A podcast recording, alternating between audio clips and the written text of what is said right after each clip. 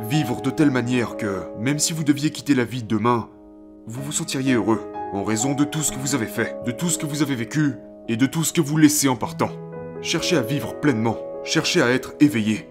Vous voulez être éveillé. Vous savez, un grand compliment serait quelqu'un qui vous dit ⁇ Vous êtes vraiment en vie ⁇ On voit que vous vivez pleinement. Voilà ce qu'est une vie glorieusement vécue.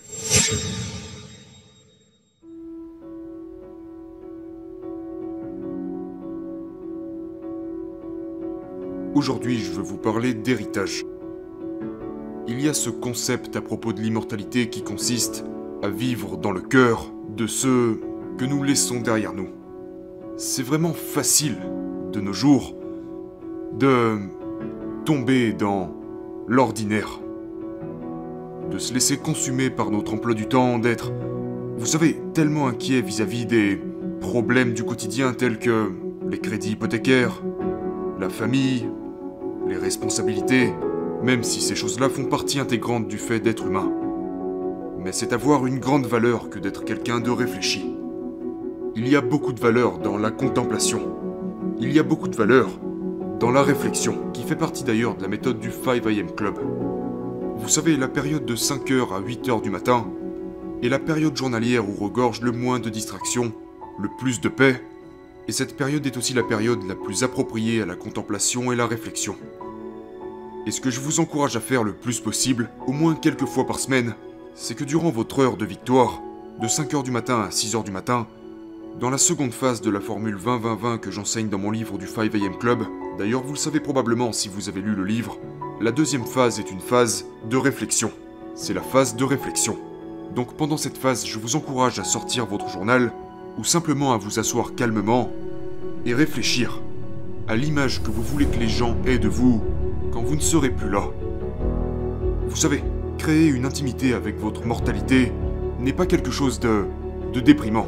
Je pense, je pense que réfléchir à ce que vous désirez laisser comme trace, vous demandez pour quels actes vous souhaitez que les gens se souviennent de vous, qu'est-ce que vous voulez accomplir, qui restera à jamais gravé dans les cœurs de ceux qui vous succéderont quand vous, vous ne serez plus là, est une source d'inspiration.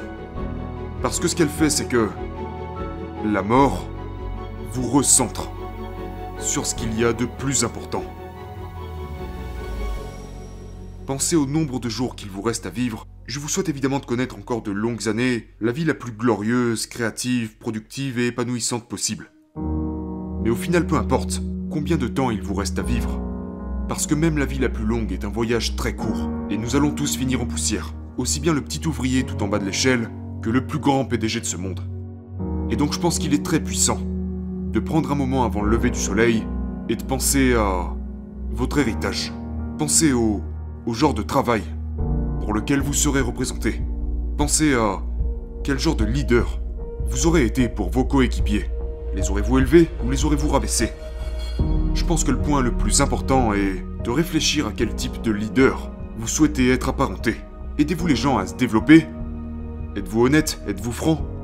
Faites-vous en sorte de développer le talent et les personnes avec qui vous travaillez Quand vous pensez à votre héritage, pensez à vos valeurs fondamentales.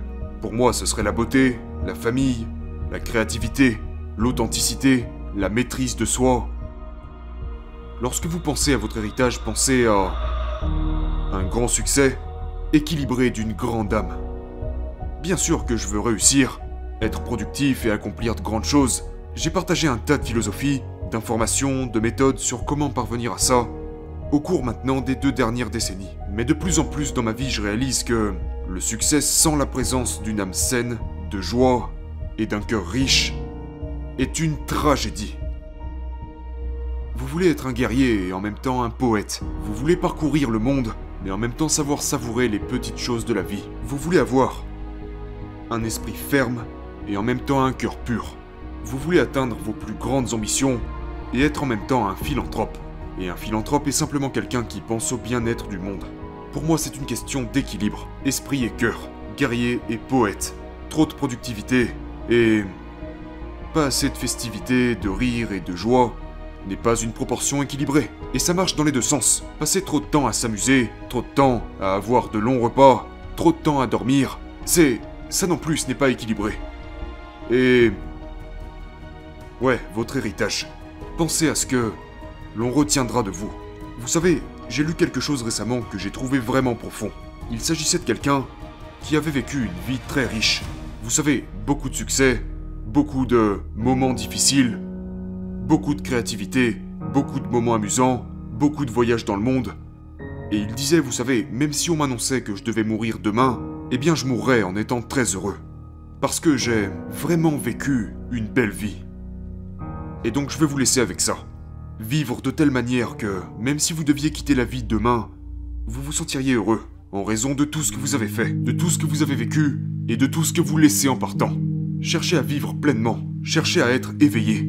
Vous voulez être éveillé. Vous savez, un grand compliment serait quelqu'un qui vous dit ⁇ Vous êtes vraiment en vie ⁇ On voit que vous vivez pleinement.